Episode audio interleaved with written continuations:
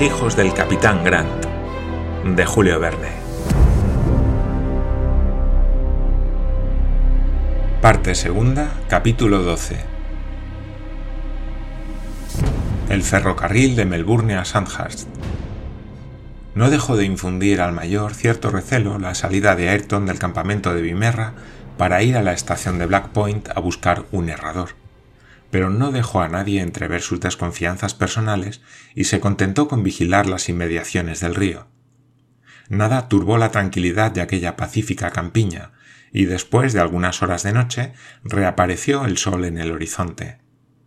Glenarvan temía únicamente que Ayrton volviera solo. Sin un artesano que reparase la carreta era imposible ponerse en marcha, y el viaje podía retardarse algunos días lo que ponía de mal humor a Glenarvan, cuya impaciencia para alcanzar pronto su objetivo no admitía ninguna demora. Afortunadamente, Ayrton no había perdido el tiempo. Reapareció al rayar el alba, acompañado de un hombre que se decía Albeitar, herrador de la estación de Black Point. Era un mozo vigoroso, alto, pero de una fisonomía baja y bestial que no predisponía en su favor.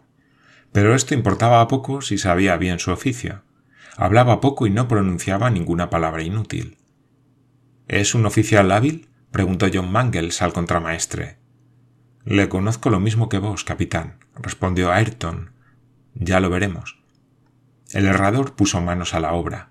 Por la manera con que recompuso el juego delantero de la carreta, se vio que era hombre de oficio. Trabajaba diestramente y con un vigor poco común. El mayor observó que una de sus muñecas estaba como desollada y presentaba un círculo amoratado, como una extravasación de sangre. Era aquello el indicio de una herida reciente que ocultaban bastante mal las mangas de una mala camisa. McNabbs interrogó al herrador sobre aquellas desolladuras que debían ser muy dolorosas, pero el albeitar no respondió y prosiguió su trabajo. Dos horas después estaban reparadas las averías de la carreta. El caballo de Glenarvan dio muy poco que hacer. El herrador tenía en su poder herraduras ya preparadas que ofrecían una particularidad que llamó la atención al mayor. Tenían en su parte anterior un trébol groseramente grabado. McNabbs se lo hizo observar a Ayrton. Es la marca de Black Point, respondió el contramaestre. Sirve para reconocer las huellas de los caballos que se separan de la estación, para no confundirlos con otros. Errado el caballo, el herrador reclamó el precio de su trabajo y se fue sin pronunciar cuatro palabras. Media hora después, los viajeros se habían puesto en marcha. Más allá de la línea de mimosas se extendía un espacio muy despejado que merecía bien su nombre de Open Plain. Algunos fragmentos de cuarzo y de rocas ferruginosas yacían entre los matorrales, altas hierbas y cercados en que pastaban rebaños numerosos. Algunas millas más adelante, las ruedas de la carreta surcaron profundamente terrenos cenagosos en que murmuraban crics irregulares, medio ocultos por gigantescos cañares. Se sortearon después grandes lagunas saladas en plena evaporación. Debemos añadir que el viaje se hizo sin molestias y fue bastante distraído. Lady Helena invitaba a los expedicionarios a visitarla uno tras otro, pues su exiguo salón no permitía recibirlos a todos juntos. De este modo descansaban de las fatigas que les ocasionaba el estar tanto tiempo montados a caballo y se recreaban con la conversación de aquella mujer adorable. Lady Helena, secundada por Miss Mary, hacía con mucha gracia los honores de su casa ambulante. John Mangles no era olvidado en aquellas invitaciones diarias y no desagradaba su conversación, bastante seria. Todo lo contrario. Se cortó diagonalmente el Mail Road de Crowland a Horsham, camino lleno de polvo que no se suele andar a pie. Algunos grupos de colinas poco elevadas se dejaron a un lado al pasar a la extremidad del condado de Talbot, y al anochecer llegó la comitiva a tres millas de Maryborough. Lloviznaba en aquel momento lo suficiente para formar baches en cualquier otro país, pero en Australia el aire absorbe tan maravillosamente el agua que el campamento no se resintió en lo más mínimo de la lluvia. A la mañana siguiente, 29 de diciembre, atrasaron un poco la marcha varios montecillos que formaban una Suiza en miniatura. Todo eran subidas y bajadas y un traqueteo y vaivenes bastante desagradables. Los viajeros anduvieron a pie con mucho gusto una parte del camino. A las once llegaron a Carlsbruck, municipalidad de bastante importancia. Ayrton opinó que se diese la vuelta a la ciudad sin penetrar en ella con objeto de ganar tiempo, según él decía. Glenarvan se adhirió a su opinión, pero Paganel, hambriento siempre de curiosidades, deseaba visitar Carlsbruck. Se le dejó hacer lo que quisiera y la carreta continuó lentamente su viaje. Como tenía por costumbre, Paganel llevó consigo a Roberto. Su visita a la municipalidad fue rápida, pero bastó para darle una idea exacta de las ciudades australianas. Había allí un banco mercantil, un tribunal de justicia, un mercado, una escuela, una iglesia y un centenar de casas de ladrillo perfectamente uniformes. El todo formaba un cuadrilátero regular, surcado de calles paralelas según el método inglés. Nada más sencillo, pero nada menos agradable. Cuando aumenta la población se prolongan sus calles, como los calzones de un niño que crece y no se altera la simetría primitiva. Reinaba en Karlsbruck una gran actividad, síntoma notable en ciudades que nacieron ayer. En Australia parece que las ciudades brotan al calor del sol, como los árboles.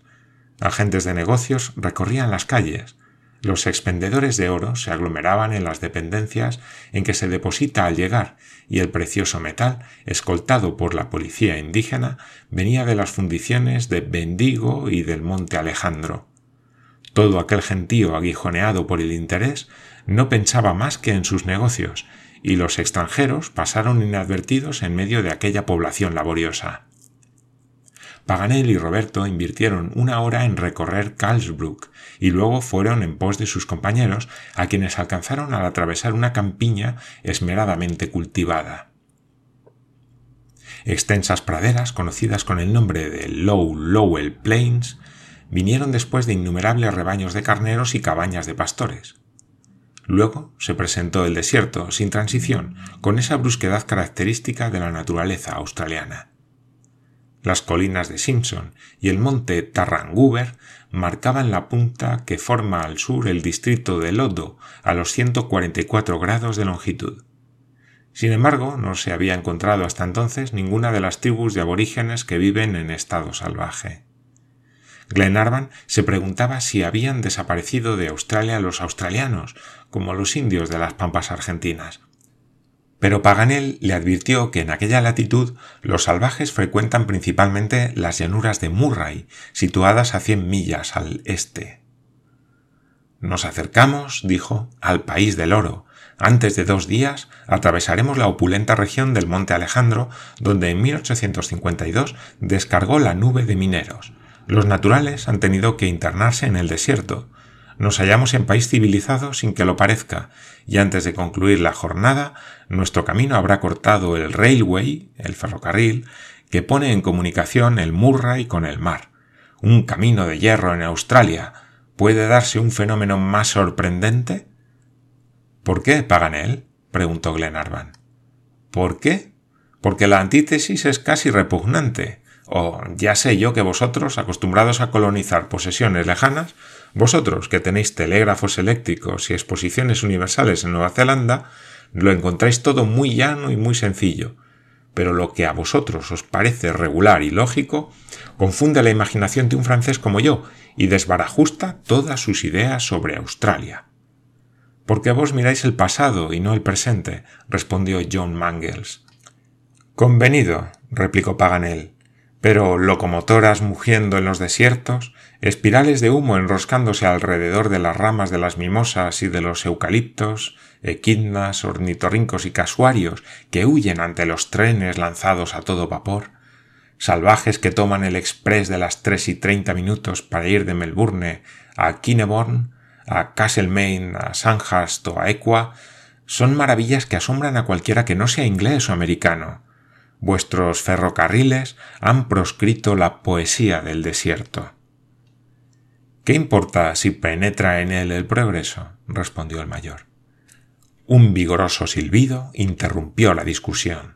Los viajeros se hallaban a menos de una milla del camino de hierro.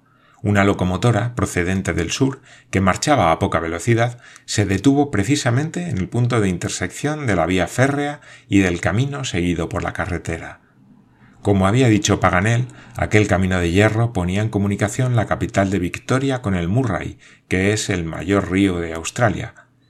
El inmenso río, descubierto por Stuart en 1828, salido de los Alpes australianos, engrosado por el Lachlan y el Darling, cubre toda la frontera septentrional de la provincia de Victoria y desagua en la bahía de Munter, cerca de Adelaida. Cruza países ríos y fértiles y en todo su curso se multiplican las estaciones de los squatters gracias a las fáciles comunicaciones que establece el ferrocarril con Melbourne. Se explotaba entonces dicha vía férrea en una extensión de 500 millas entre Melbourne y Sandhurst, enlazando con Kinnebon y Castlemaine. El camino seguía en construcción en el trayecto de otras 70 millas hacia Equa, capital de la colonia de Biberisia, fundada en aquel mismo año en las márgenes del Murray. Hacia aquel punto cortaba la línea férrea algunas millas más arriba del Castlemaine y precisamente en Camden Bridge, puente echado sobre el Luton, que es uno de los numerosos afluentes del Murray. En efecto, un gentío considerable se dirigía al puente del Camino de Hierro.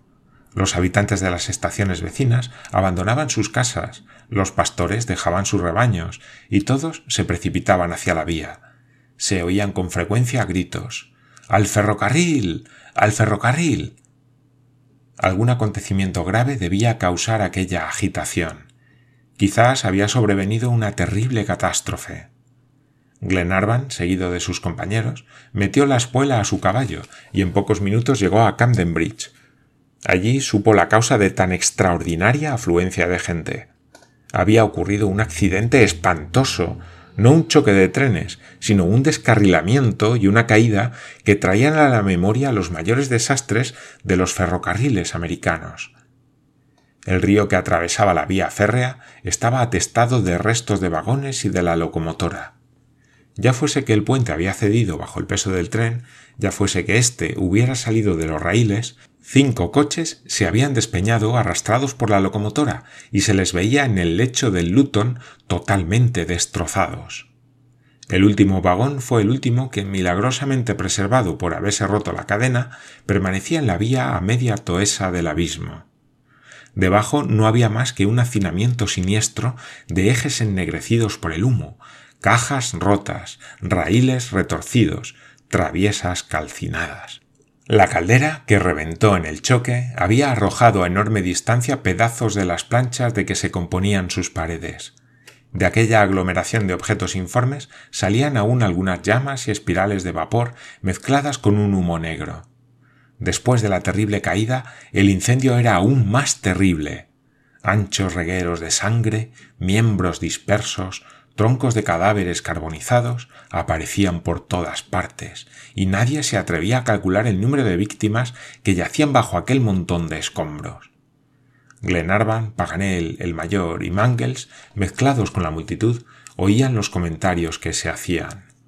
Todos, mientras se ocupaban del salvamento, querían explicar la catástrofe. El puente se ha roto, decía uno. Roto, respondían otros. Está intacto. Lo que ha pasado es que se han olvidado de bajarlo al pasar el tren, ni más ni menos. Era, en efecto, un puente levadizo que se levantaba para no impedir el tránsito de los barcos. El guarda, por una lamentable negligencia, se había olvidado de bajarlo, y el tren, lanzado a todo vapor, faltándole súbitamente la vía, se había precipitado en el lecho del Luton. Esta versión o hipótesis parecía muy aceptable, porque si bien una mitad del puente yacía confundida con los restos de los vagones, en la orilla opuesta, la otra mitad pendía aún de sus cadenas intactas. No cabía la menor duda. La incuria del guardia había causado la catástrofe. El accidente había ocurrido de noche al tren número 37, que había salido de Melbourne a las once y cuarenta y cinco minutos.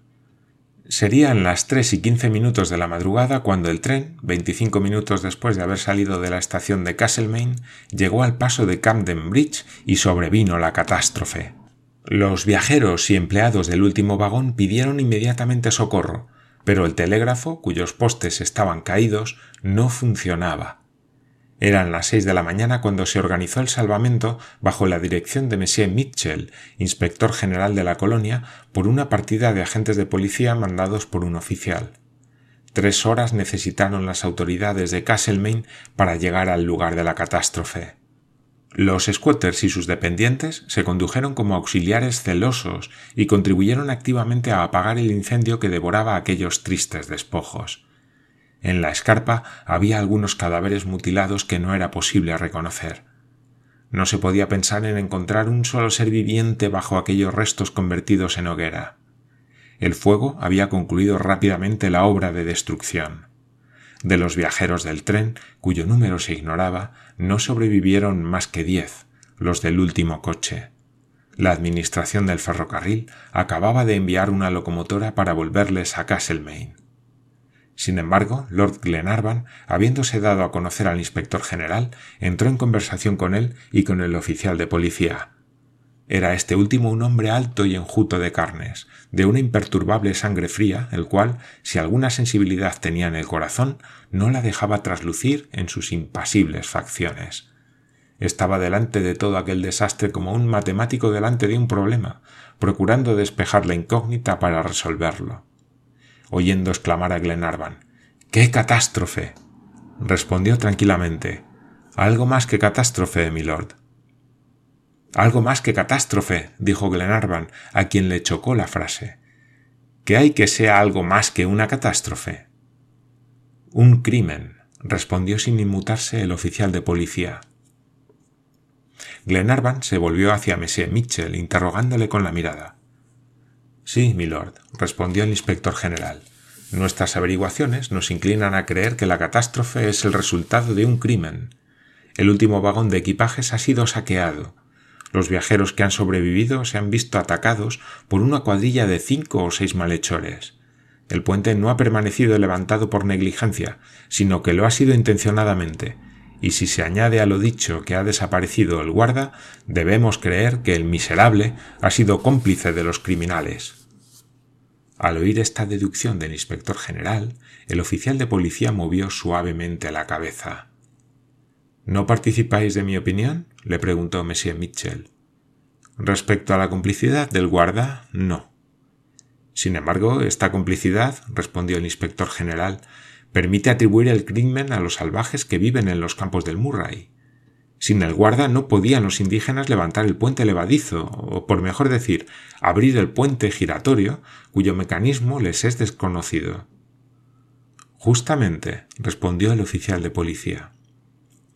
Y es indudable, añadió Monsieur Mitchell, según consta por la declaración de un batelero cuya barca ha pasado por el Camden Bridge a las diez y cuarenta minutos de la noche, que el puente, después de haberlo pasado, quedó reglamentariamente cerrado. Perfectamente. Así pues, la complicidad del guarda me parece probada de una manera concluyente. El oficial de policía no dejó un instante de menear la cabeza de un lado a otro. Pero entonces, le preguntó Glenarvan, ¿vos no atribuís el crimen a los salvajes? De ninguna manera. ¿A quién, pues?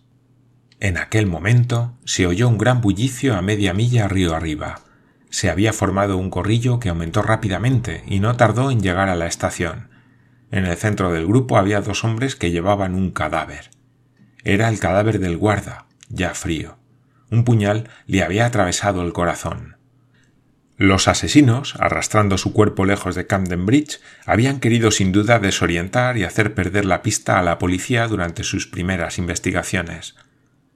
Aquel descubrimiento justificaba plenamente las dudas del oficial. Los salvajes nada tenían que ver con el crimen. Los que han dado el golpe son hombres familiarizados ya con el uso de este pequeño instrumento. Y hablando así, mostraba un par de derbis, especie de esposas, que consistían en una doble argolla de hierro provista de un candado. Dentro de poco, añadió, tendré el gusto de ofrecerles este brazalete como regalo de Año Nuevo.